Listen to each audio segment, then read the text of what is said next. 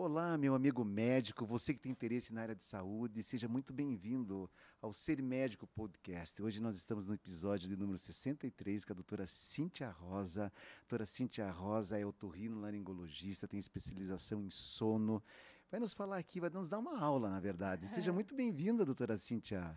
Muito obrigada, César. Boa noite a todos. É uma honra, na verdade, estar aqui novamente para a gente poder falar um pouco mais sobre esse assunto que todos nós é, passamos um terço da vida, né? É verdade.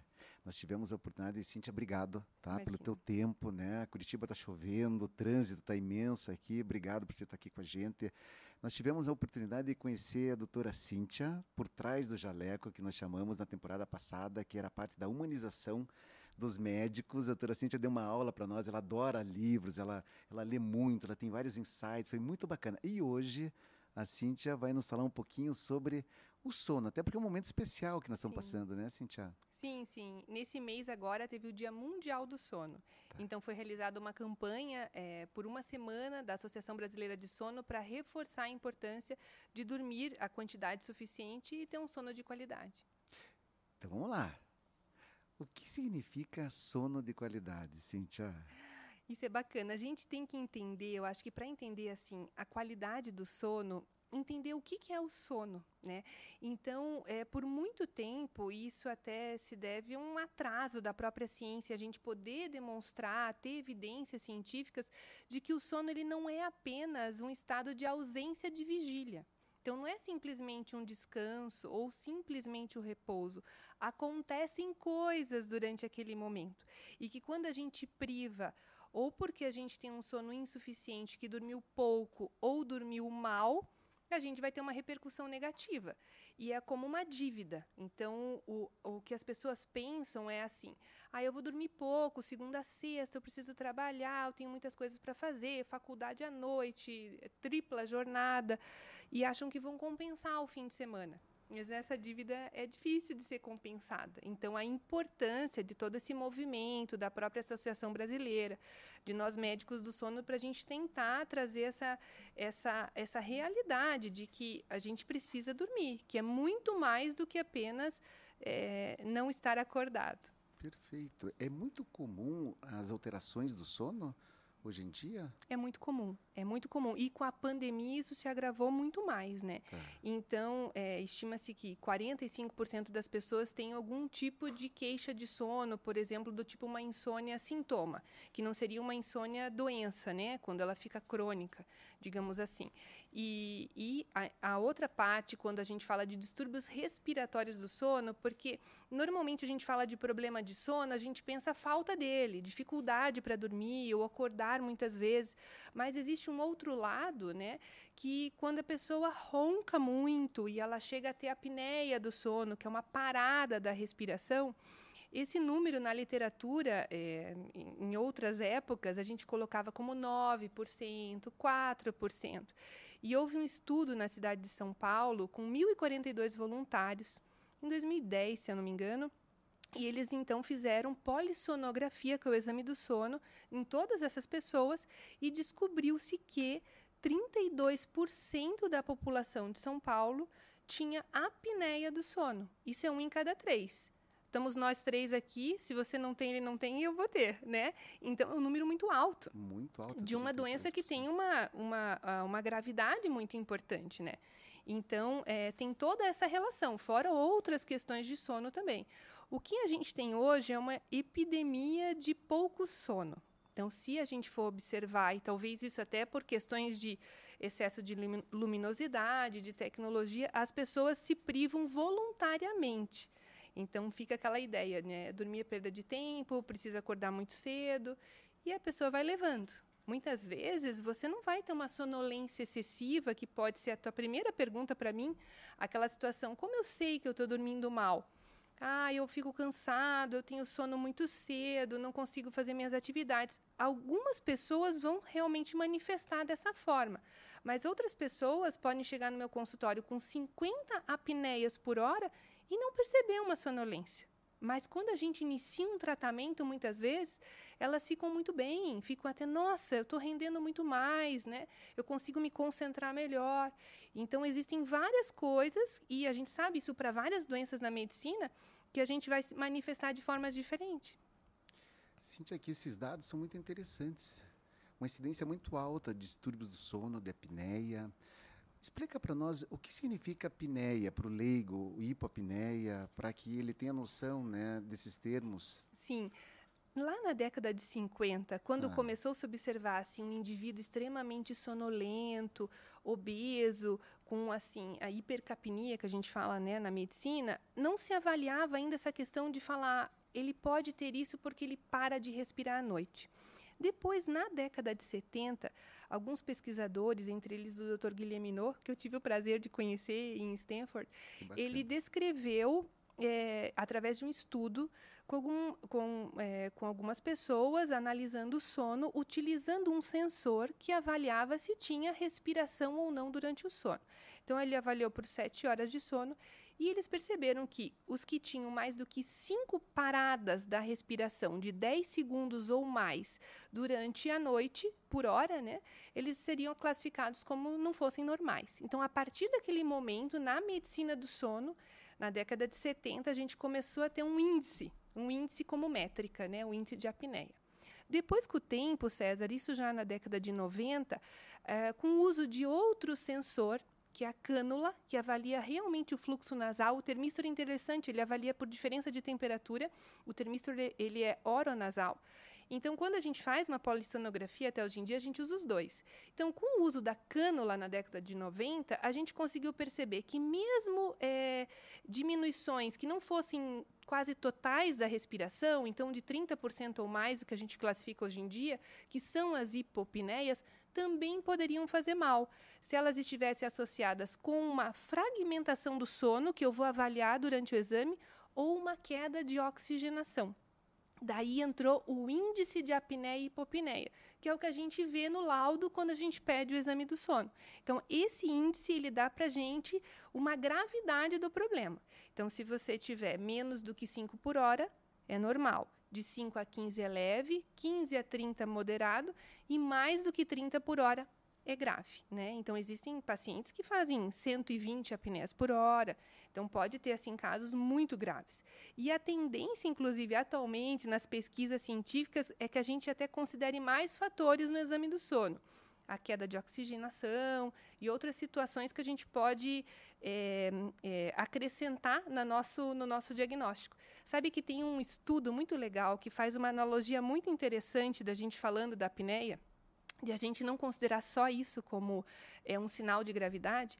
É, a apneia é como se fosse assim: imaginar alguém com um martelo batendo um prego numa madeira. Então, se eu for contar só a apneia, eu vou contar uma, duas, três batidas. Mas a força que você vai empregar nessa batida é importante.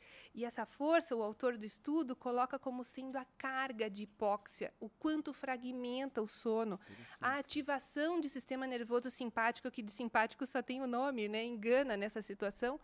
E também tem o outro lado que é a madeira. Existem madeiras e madeiras. Então existem or organismos que é, sustentam aquela, que aguentam aquela batida e tem outros que vão ser mais suscetíveis. E talvez aí é um caminho em pesquisas futuramente para biomarcadores, como já tem, em, é, por exemplo, na oncologia, né?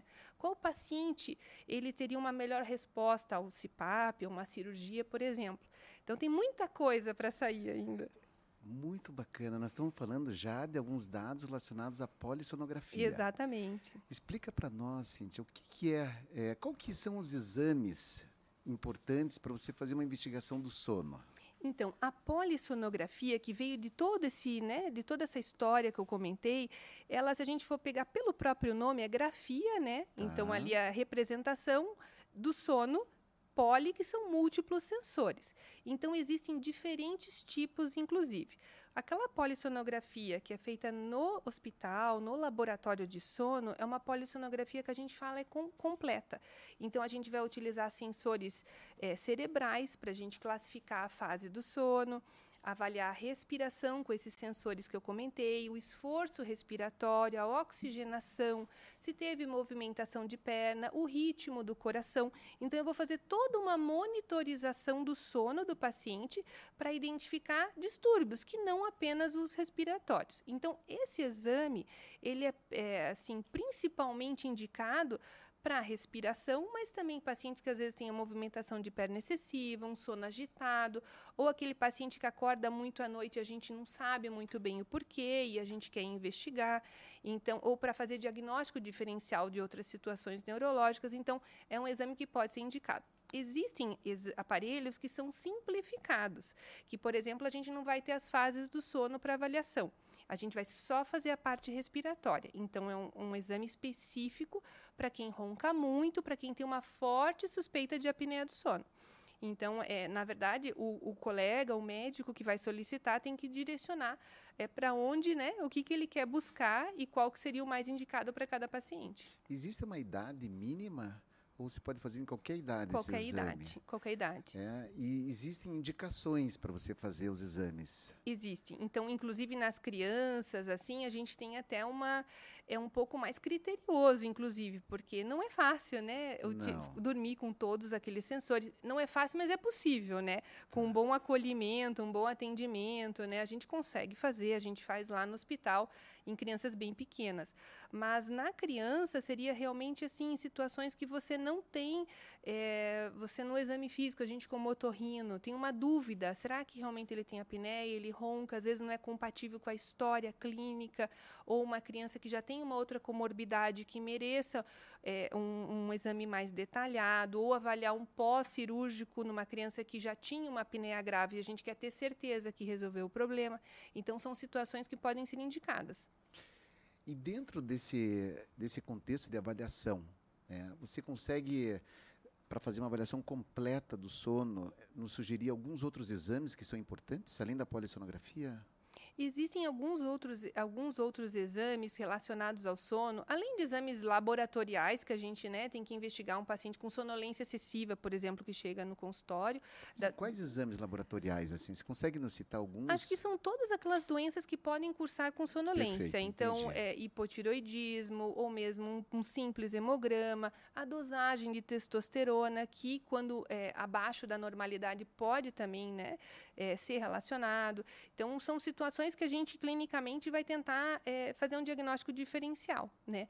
Dentro da medicina do sono, ainda existe um, um exame chamado actigrafia, que é pouco utilizado. E ele é mais. É como, o paciente usa tipo um reloginho que ele vai é, por, usa por 7, 14 dias e ele vai nos dar um gráfico que é bastante interessante, interessante. para tentar é, ele vai é como se ele fosse marcar quando está acordado e quando está dormindo pelo, pela movimentação.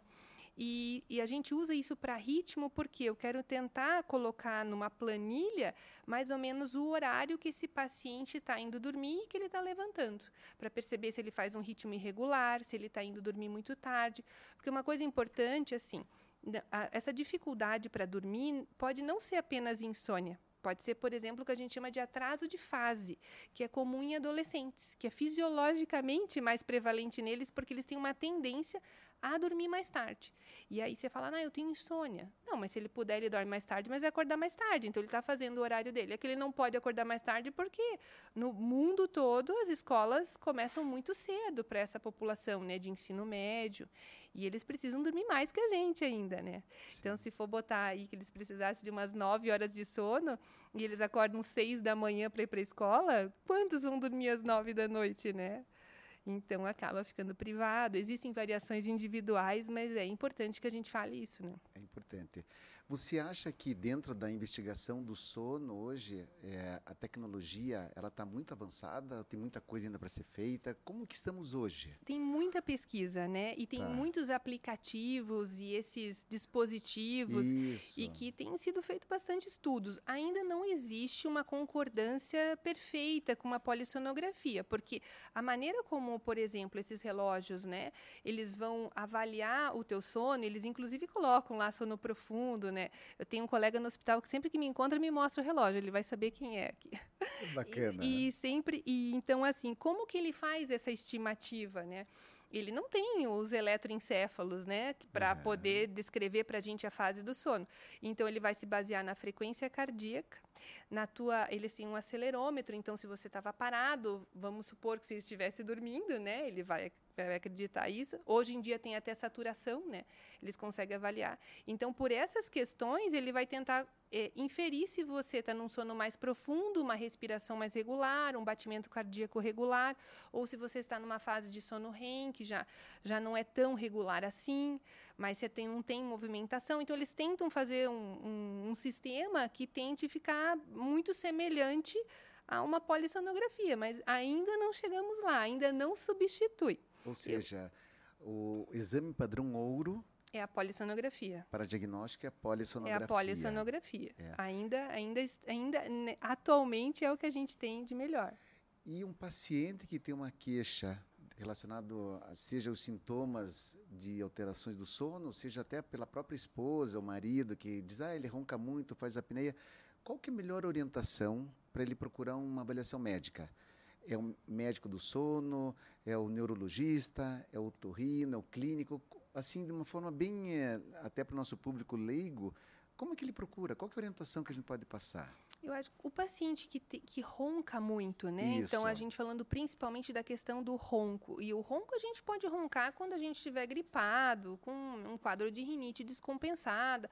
Mas quando esse ronco ele fica frequente, mais do que quatro vezes na semana, então alguns pacientes até comentam: ah, eu só roncava de barriga para cima, agora eu ronco de lado também. Aí a esposa já fala: o ronco está piorando, agora parece que ele para de respirar. Então nem sempre a gente vai ter o depoimento da apneia. Então às vezes tem pessoas que dormem sozinhas, inclusive, né? Que às vezes só descobre que ronca quando viajam, quando tem outra pessoa.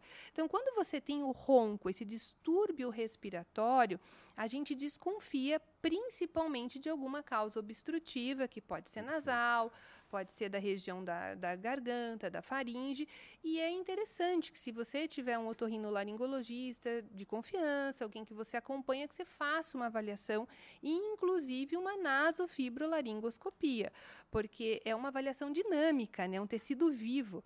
Então não é simplesmente, se a gente fosse falar da fisiopatologia, é, uma obstrução nasal ou uma amígdala grande, porque a gente vê pacientes que às vezes até já foram amidalectomizados, mas têm apneia.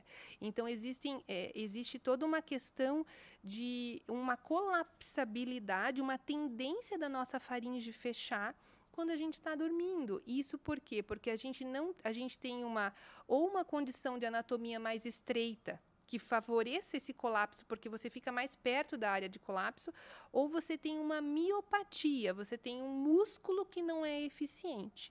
Então existem estudos bem bacanas assim já publicado mostrando isso, que inclusive foi feito um estudo da matriz extracelular da musculatura constritora faríngea, que é um músculo constritor, né? Um importante músculo constritor, ele Perfeito. e o palato faríngeo que fica lá atrás da amígdala. E nesse estudo, com essas fibras que eles retiravam dos pacientes que foram amidalectomizados, que tinham indicação, um grupo com apneia e um grupo sem, até um trabalho de uma amiga bem querida, Daniele, lá do Recife, uhum. e foi a tese de doutorado dela, foi um trabalho um sensacional. Daniele, é, né? foi, foi, publicado é, numa importante revista, inclusive ganhou um editorial por isso. Bacana. E o que, que eles viram? Que nesse, nesse pedaço, nesse fragmento da musculatura, tinha colágeno do tipo 1, que é fibrose. Veja só. Então a gente tinha aquele conceito da flacidez. Na verdade, parece muito mais uma instabilidade. Você tem um excesso de constrição dessa musculatura. Isso é um outro conceito, né? É, e dali que é. vieram os conceitos que corroboram as cirurgias que a gente aborda atualmente da, da garganta, que são cirurgias da parede lateral. Você tenta Entendi. remodelar aquela musculatura não mais fazer uma ressecção mucosa tão extensa. Então, vem muito desse conceito de que a gente tem um excesso de uma constrição nessa região durante o sono.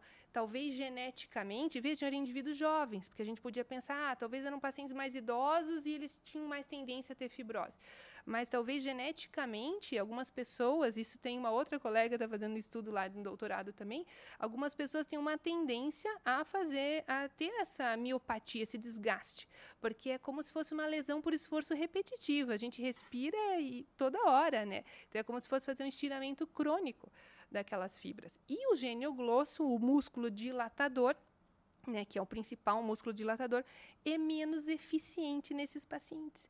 Inclusive, tem grupos, se a gente for comparar, César, pacientes obesos, né? Existem obesos que não têm apneia, não é 100% dos obesos, né? 60% naquele mesmo estudo que eu te falei lá dos 1.042 pacientes, 60% dos obesos tiveram apneia. Então, a chance de um obeso ter apneia... 40% não? Não tem. Não, não sabia desses números, interessante. E então, por que, que esses 40 não tem? Por quê? Então, isso uma outra colega está fazendo um estudo de doutorado, a Carol, e ela avaliou a ressonância magnética de pacientes que foram submetidos à cirurgia bariátrica é, pré e pós. Né? Ah. Então, o que, que a gente muda na configuração é, da gordura nessa região? Então, os pacientes apneicos, eles têm uma tendência a ter, se a gente for avaliar a ressonância, um acúmulo de gordura na língua diferente do que um paciente que não desenvolve apneia. Aquela gordura, além de ocupar espaço, ela deixa aquele músculo pouco eficiente também. E, além disso, eles perceberam, inclusive no estudo, que tem uma deposição parafaríngea ajudando nesse estreitamento. Então, existe uma predisposição pra, da, da, localização, inclusive, da gordura nesses pacientes que favoreçam com que à noite a gente tenha um fechamento maior. Então, é, é bem interessante. A doutora Cíntia nos deu aqui um, vários caminhos de fisiopatologia. É. Né, Mas eu acho apneia. importante a gente entender por que, que a gente tem o problema. Vamos fazer né? um resuminho? Vamos lá. citou três pontos que eu achei muito importantes. Uhum. Né? Só que eu quero ouvir de você tá. que é especialista. Me, só cite três motivos da alteração da fisiologia, é do caminho da fisiopatologia da apneia. Eu vou te citar quatro. Maravilha! Vamos falar com o especialista. Eu Até vou... nós podemos dar um nome aqui em produção para esse novo, essa nova temporada é falando com o especialista. O especialista gosta de falar muito, né? Por favor. Quatro pontos. A gente pode separar em uma anatomia desfavorável, então aí vem o paciente com alteração esquelética, então ou a caixa, né, é pequena, ou lá dentro a gente tem os penduricalhos, né, amígdala grande, ou mesmo a questão então, obstrutiva anatomia, anatomia queixo para trás, amígdala grande, faringe estreita, né? Então, tá. anatomia, a gente tem um limiar de despertar alterado nesses pacientes. Então, eles têm um limiar menor. O que isso significa? Eles fragmentam muito o sono porque eles têm que recrutar um estímulo cerebral para recuperar a força, né? Então, o paciente chega às vezes no consultório, nossa, eu vou parar de respirar. Na verdade, o cérebro sempre está estimulando a recuperar essa força. Se diz que é mais baixo? É mais baixo. Eles são mais sensíveis. Mais sensíveis. O tá. terceiro ah. é uma instabilidade do controle respiratório. Então, alguns pacientes, eles acabam desenvolvendo, quando você olha naquele laudo, tem vários tipos, hoje em dia, apneia obstrutiva, central, mista, eles têm uma tendência que depois desse evento que eles param de respirar, é como se eles é, a respiração voltasse descoordenada. Então, eles têm uma instabilidade também. Veja, alguns têm mais um tipo, alguns têm outros. Existem, assim, até estudos tentando colocar, classificar fisiopatologicamente os fenótipos que a gente fala, para tentar até direcionar tratamento. E o último, então, eu falei anatomia, é, o limiar, essa instabilidade do controle e a, neuro, é, a neuromuscular. Então, é isso tudo que eu expliquei, de alteração da matriz, alteração de troca de fibra muscular. Então, eles trocam por uma fibra na língua, por uma fibra que ela contrai rápido, mas ela cansa muito rápido. Então, eles também perceberam isso nesses pacientes. Então, eu tenho quatro pontos.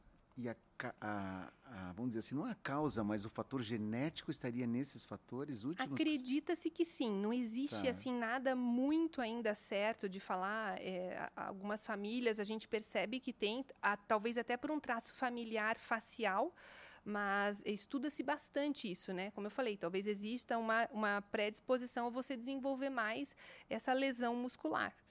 E ainda poderia falar outras coisas, mas é basicamente isso. Não, foi ótimo. Eu tenho algumas curiosidades, tá? Não sou médico, esqueça que eu sou médico aqui, eu vou falar aqui como paciente leigo. É, é possível você, é mito ou é verdade, roncar de boca fechada? É possível, é possível. O ronco, Olha aí, hein, pessoal, presta atenção, isso existe, hein? Existe. O ronco, ele ocorre, então, quando a gente fala do ronco, ele eu atendi esses dias uma paciente, uhum. eu achei o máximo. Eu gosto de explicar para eles. Eu acho que essas. E, inclusive, tem estudo mostrando que quanto mais você explica, é mais fácil do paciente aderir ao tratamento. E ela falou para mim, doutor, eu não ronco, são suspiros de amor. Ah, Sensacional. Eu falei, ótimo, bom humor que a gente precisa, né, para resolver. Então, o ronco, ele é uma vibração daquele tecido da garganta, né? De toda aquela região do palato, daquela... Então, o ar, ele está passando por um local que vai ficando mais estreito, mais colapsável, e com isso há uma vibração. Então, essa vibração é o ronco. Quando esse estreitamento ele é tão grande que ele feche parcial ou quase totalmente, totalmente vai fazer uma apneia do sono. Então, o ronco, ele é um alerta ali que começa. Você está roncando muito, a gente tem que avaliar se muitas vezes você já não está tendo essas hipopneias que já começa a ter uma repercussão negativa. Né? Não é só porque está fragmentando o sono, porque você vai acordar cansado.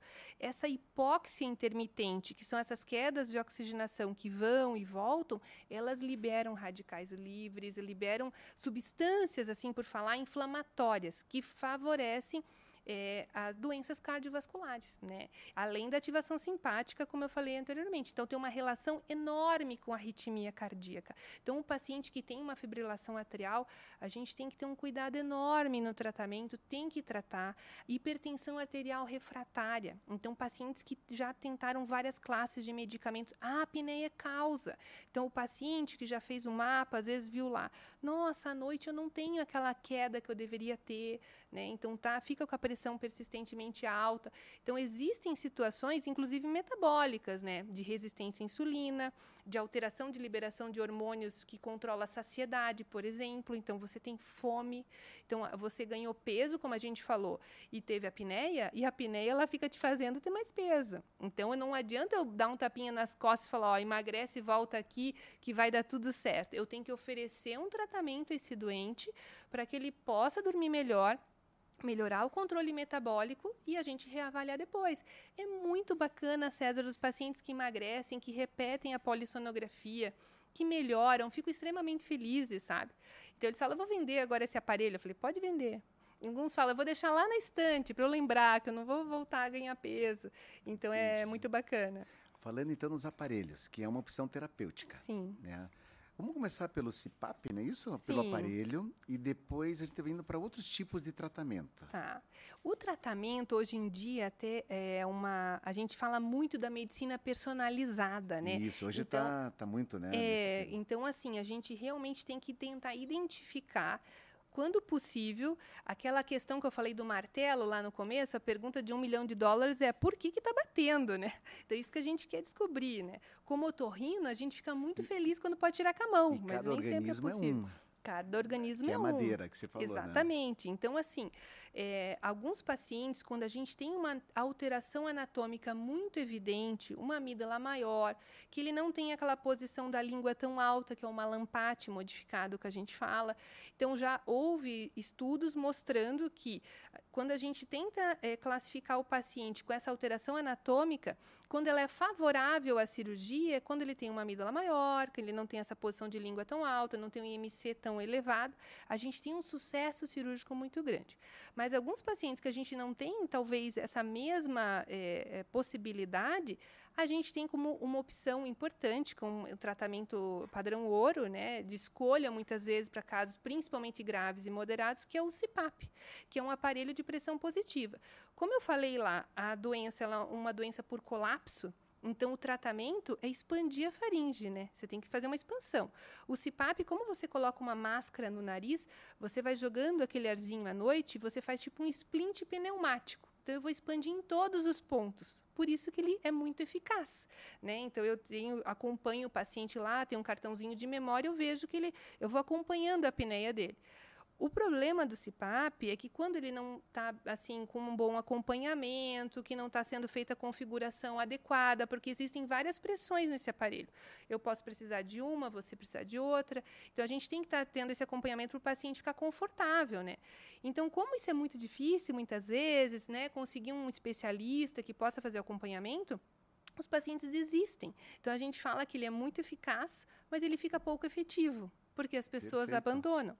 Então, é, tem que ter um engajamento, uma aderência, um acompanhamento. Exato, tem que entender por que está usando, o que está usando, é, o que está prevenindo, né? Então tudo o que isso está é trazendo importante. de melhoria, né, no dia a dia, Exatamente. acompanhando os sintomas. Exatamente. Então isso tudo faz. Eu brinco com eles, eu falo, eu só não vou saber o que você está sonhando, o resto eu estou monitorando. Que bacana. As horas de uso, se está vazando muito ar, tudo isso os aparelhos já dava essas informações, mas hoje eles dão até de forma remota.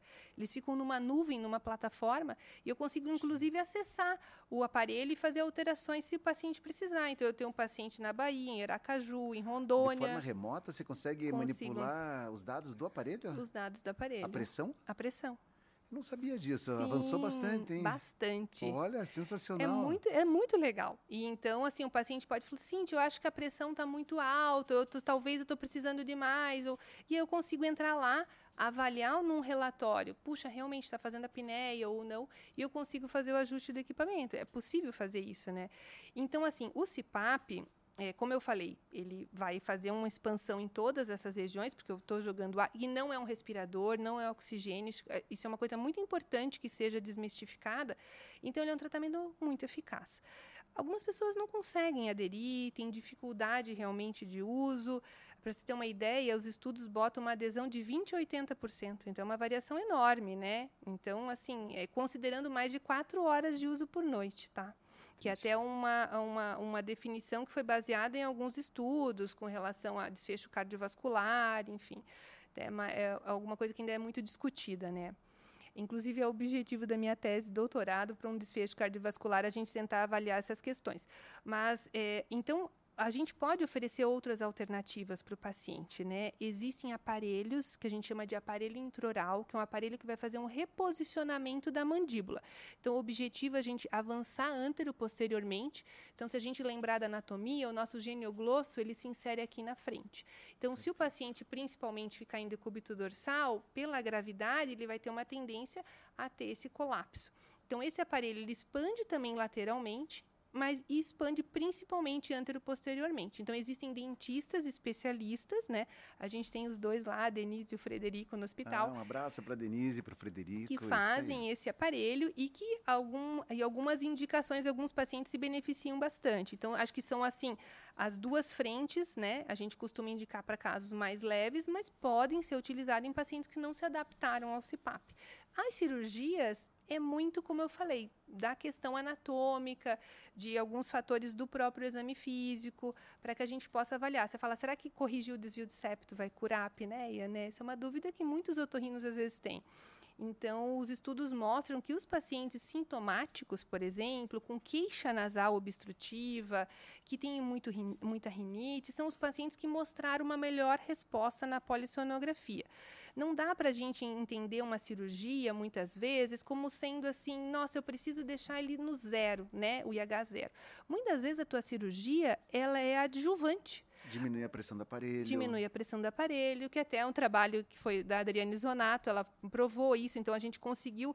Teve até uma revisão sistemática com meta-análise bem recente da Academia Americana, e é, fazer essas as, as cirurgias, né, para tentar ajudar o paciente, resgatar esse paciente que não estava adaptando o CPAP, você consegue diminuir até dois pontos e meio de pressão, que é bastante no CPAP, é e aumentar duas horas de uso. É, é, é, bem significativo. Então, eu acho que tudo isso na medicina do sono é muito interligado, essa multidisciplinariedade, né? Então, o papel do otorrino dentro dessa doença é fundamental, né? Desde o diagnóstico. Então, a gente sabe, a gente faz nasofibra, a gente pega, às vezes, cistos na valécula, cisto em rinofaringe, pólipos grandes que você não vai fazer numa rinoscopia anterior que é importante, adenoide, às vezes, no paciente adulto, né? Então, é importante que a gente faça a avaliação e essa a opção de tratamento, essa opção terapêutica. Se a gente for pensar, César, aqui, como eu falei, quatro horas de uso de CPAP, o CPAP reduz 100% a apneia, mas a pessoa só usa quatro horas. Ela não dorme quatro, ela dorme oito, ela pode tirar o aparelho e ficar sem. Então, tivemos 50%, certo? Sim, de eficiência do sono. Eficiência, tá. de, de, redução de da, redução. de redução da apneia. E se eu operar o paciente, eu conseguir reduzir 50% o índice de apneia? Nossa, está curado.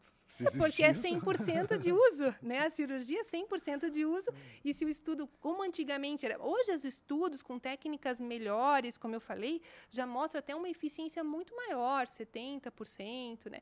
Então é, é, a gente tem que pensar nisso também, né? Sempre se colocar no lugar do outro, né? O que, que aquele paciente está esperando, o que, que é melhor para ele. Tem gente que às vezes chega lá, ah, você operou meu amigo puxa, mas para ele não é o caso ideal, né? A gente vai para uma outra linha. Mas é interessante a gente tentar é, abordar todas essas opções. Logicamente, o paciente vai escolher, mas é nosso papel dizer assim: ó, no seu caso, é a evidência maior, é esse é o caminho inicial, é o que eu faria se eu fosse você, e depois a gente vai reavaliar. Ou seja, o tratamento está muito ligado ao diagnóstico e à personificação do, do, do que está acontecendo. Exatamente, cada vez mais. Então, cada vez mais, eu, eu acredito que os estudos vão trazer para a gente, eu quero voltar outras vezes para a gente falar que talvez Já está eu tenha... convidada. Vamos trazer as novidades, a parte de tecnologia, de Exato. diagnóstico, tratamento. Será que eu tenho algum biomarcador, algum marcador polissonográfico que eu vou falar, César, se tem isso, não é bom, talvez um sucesso cirúrgico? Tem se estudado, né? Então, isso é uma coisa, até o próprio exame físico, sabe, César? Porque a gente olha muito, como eu falei, a postura da língua e a amígdala, mas a gente sabe que tem o paciente que às vezes a amígdala não é grande, mas ele tem aquele palato faríngeo bem medializado, que faz aquele web que a gente fala, né? E que alguns ah, ele vai ter aquela inserção mais superior. Então, hoje também já está se estudando isso, né? Então, para a gente ter focar nessas técnicas cirúrgicas diferentes. Interessante, muito interessante. Cíntia, me conta um pouquinho mais sobre assim, é, é, qual que é hoje a importância de um bom sono para as pessoas. Nós sempre valorizamos muito que o sono, a alimentação e o exercício são assim é, os três pilares de uma vida saudável. Sem dúvida. É, até por isso que existe essa campanha né, que nós sim, estamos passando em relação sim. ao sono. Sim, sim. É, como é que você vê isso com a mudança da cultura, da sociedade, os adolescentes cada vez mais dormindo menos, a tecnologia aí com os... Aparelhos? Para onde que nós estamos indo? Você consegue ter uma ideia de? Eu acho que a gente, é, a gente não está indo muito bem, né? Então existe, como eu falei, uma epidemia de sono insuficiente. A gente dorme 90 minutos a menos do que as gerações anteriores. Ah, isso é comprovado cientificamente. É, é. 90 minutos a Por, menos. Porque você tem muito. É, a gente poderia citar e Ou listar. Seja, uma hora e meia. É. É muito tempo. É muito tempo. Porque o que, que acontece?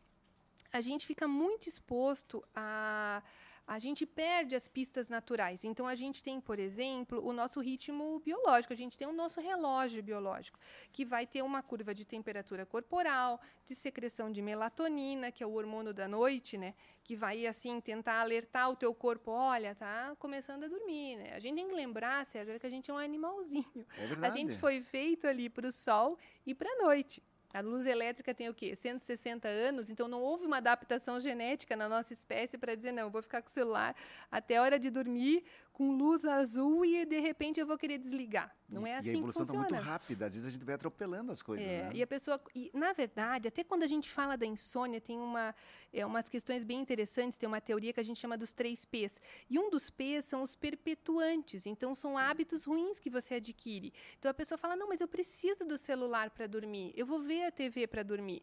Mas às vezes você não controla o que você está vendo. Uma que a luz atrapalha, já é um fato, né? Então, só, só para vamos, é muito interessante o que você está uhum. colocando aqui. A luz atrapalha o sono. A luz atrapalha o Ou sono. Ou seja, o ideal é dormir com a luz apagada a luz apagada. Isso é cultural também, né? É difícil além, convencer além, as mamães que além não. De é... tá, a energia elétrica está muito cara. Né, também. Né, pessoal? E é tudo assim, sabe? Até aquele, às vezes aquela luzinha que fica ali na televisão, ou o próprio celular que às vezes vem a mensagem. Então, realmente, o escuro é, é o que foi feito para a gente. A nossa pálpebra é muito fina. Então, mesmo, ah, tô dormindo, tô de olho fechado, mas vai ter uma interferência. E essa menor secreção de melatonina vai interferir, inclusive, na qualidade do sono. Então, você também não vai ter um sono tão bom. Então, o ideal é uma hora antes se desconectar, né? Ter uma prática sua de relaxamento que não envolva tela principalmente para as crianças. Uma hora antes, sem celular, sem, sem computador. Sim, pega um livro, faz, né, outra, é, aproveita um livro lá que está tempo que você não lê, com uma luz amarelinha indireta, né, que não vai interferir, porque assim, a luz amarela não é tão ruim, ruim é a luz azul, né, existem até filtros para os celulares que a gente coloca, Mas o problema não é só a luz, né? Como eu estava comentando. Né? É o estímulo, né? Você às vezes vai ficar chateado, ou você vai ficar é, muito animado, ou aquilo também vai interferir nos neurotransmissores que controlam a questão do sono. Então, às vezes, a pessoa vai dormir até ansiosa. Será que eu recebi uma mensagem? Será que eu recebi uma curtida? Será que eu. Então, assim, essas coisas a gente não percebe, mas elas criam uma dependência que interfere no sono. Ah, dormi pouco hoje, amanhã eu compenso, aí amanhã já tem outra coisa, daí chega o final de semana, mas o final de semana, quando a gente perde o sono, César, a gente, o nosso sono ele é feito, composto por fases né, e por ciclos. Então, a gente tem uma determinada fase mais predominante no início, e uma mais predominante no final. Mas os ciclos vão ocorrer de quatro a cinco ciclos por noite. Quando a gente é, dorme pouco e priva o sono, e a gente tenta compensar, adolescente faz isso, né? Dorme domingo até meio-dia. Você vai compensar um tipo de sono. E você precisa levar alguns dias para você recuperar o outro tipo de sono que você perdeu. Ou seja, não dá certo, a conta não fecha. Então vamos lá. Esse aí é para os meus filhos. Foram para balada na sexta, no sábado, fica dormindo no domingo até duas, três da tarde, para achar que na segunda-feira vai estar tá mil por hora para ir para a escola. Não funciona. O problema só até de mudar muito o horário de dormir não é nem só a, a privação que ele teve na semana, é o jet lag social. Que, jet lag social. Que é o que ele está fazendo. Ele cruzou vários fusos horários. Interessante, ele, esse termo também não conhecia. E olha é, que eu sou é. médico, pessoal. Aqui eu estou aprendendo, doutora Cíntia. É, e, e, eles acordam, então, super tarde, tipo assim, como se estivesse né, é no outro país. Isso que acontece. Exatamente. E aí, como é que vai dormir às, às 10 da noite, 11 horas no domingo? Você vai começar a segunda-feira moído, né? Por isso que todo mundo odeia segunda-feira. Mas tem essa questão também, sabe? Porque não é, César, eu, como eu falei, eu falo muito. Não, Cíntia, olha, eu estou aprendendo um monte e tenho certeza que os nossos ouvintes também. Quando a Vamos gente lá. fala do sono, né, por que, que a gente dorme, né, o nosso ritmo normal, todas as pessoas eram destinadas a dormir, né, não tem... Então, a gente tem um ritmo nosso biológico interno, da temperatura, da melatonina, que vai regular. Mas a gente também tem um outro processo que faz a gente dormir, que se chama pressão do sono tudo que você faz no teu dia, de atividade mental, física, enfim, vai gerar uma substância que a gente chama de adenosina, que gera uma pressão de sono. E ela vai se acumulando na tua vigília, vai se acumulando. Adenosina. Adenosina. Tá. Então a gente precisa de uma quantidade de adenosina para ajudar essa pressão à noite para você dormir. Se você acorda duas da tarde, como é que você vai dormir 8 horas, 9, 10 da você noite? Não tem produção de adenosina. Não tem. E olha que interessante, falando da adenosina, a cafeína é um antagonista da adenosina. Por isso que a cafeína atrapalha o sono. Boa! Porque a gente tem algumas. A média de, de, de tempo de meia-vida de cafeína é umas 7 horas, né? Pode ah. ficar até 10 para algumas pessoas. Algumas pessoas metabolizam muito rápido. Então, se eu consumir cafeína muito perto do meu horário de dormir, eu bloqueei lá no meu cérebro essa pressão que a adenosina ia fazer. E aí eu fico pilhada, fico ligada, né? Ela é um estimulante. E a adenosina não foi embora, ficou lá, te deixando cansado, te deixando cansado. Por isso que a pessoa que vai dormindo, né, ela fica compensando com o café, mas não é bem fica assim. Fica esquisita. Né? Fica esquisita, é. é. Então isso acontece. Cíntia, falando então né, em café, como é que é a questão dos alimentos à noite? Para que a gente possa ter um melhor sono? Qual é a sugestão? O ideal é que a gente tenha uma alimentação leve. Tá. Então, tudo que pode favorecer o refluxo gastroesofágico, uma digestão mais difícil, ou que tem um alto poder glicêmico, né? É ruim, porque vai atrapalhar o teu sono. Pode fazer despertar, fragmentar o sono.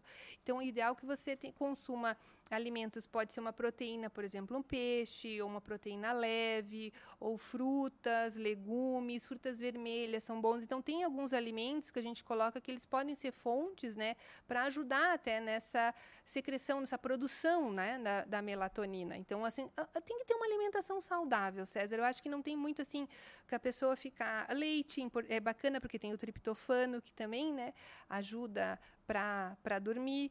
Mas a gente tem que pensar que a gente tem que ter uma rotina de alimentação saudável, o ideal que fosse no teu dia todo, né? Perfeito. Porque a gente daí consegue também ter esse sono de qualidade. O que acontece, às vezes as pessoas comem mal, comem pouco, faz um lanchinho e à noite vai bater um pratão. Né?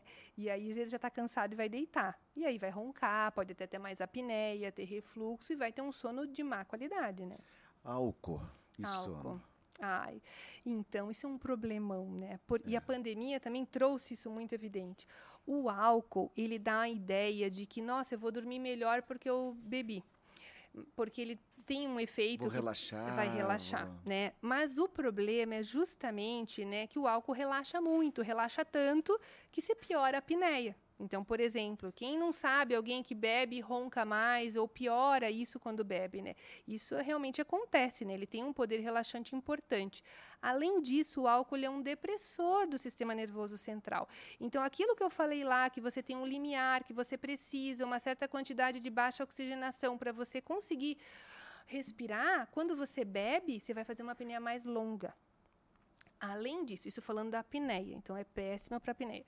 Agora, falando também em termos de sono, o álcool ele fragmenta muito. Então, algumas pessoas percebem bastante isso. Falam: Nossa, eu acordo muito ruim quando eu bebi.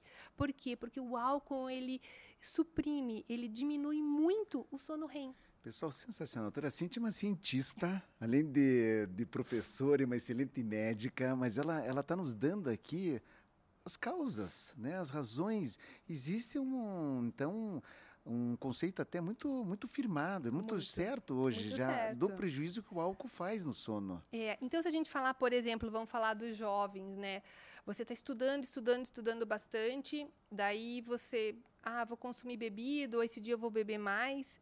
O álcool diminui o REM, como eu acabei de falar. O REM ele é um sono fundamental para a memória, para a consolidação da memória. Então, quando a gente diminui essa fase, a gente também vai ter mais dificuldade de armazenar informações, de né, é, tomar decisões acertadas. O sono REM é um sono que é importante até para a parte de criatividade. Então, não é uma boa, né? Eu rendimento escolar dos adolescentes, escolar. porque não consegue memorizar. Exatamente, né? Então tem que ter um cuidado, assim, tem que ter um cuidado não só pela, até pelos outros malefícios que o álcool traz, né? Mas a gente tem que lembrar que no sono se for tomar ali no almoço, não é tão ruim quanto você tomar, logicamente, não dirigir, né? Mas tem essa, essa questão do sono à noite, a bebida realmente tem que ser com, com bastante cautela e numa dose assim que não seja muito exagerada. Exagerada, sensacional.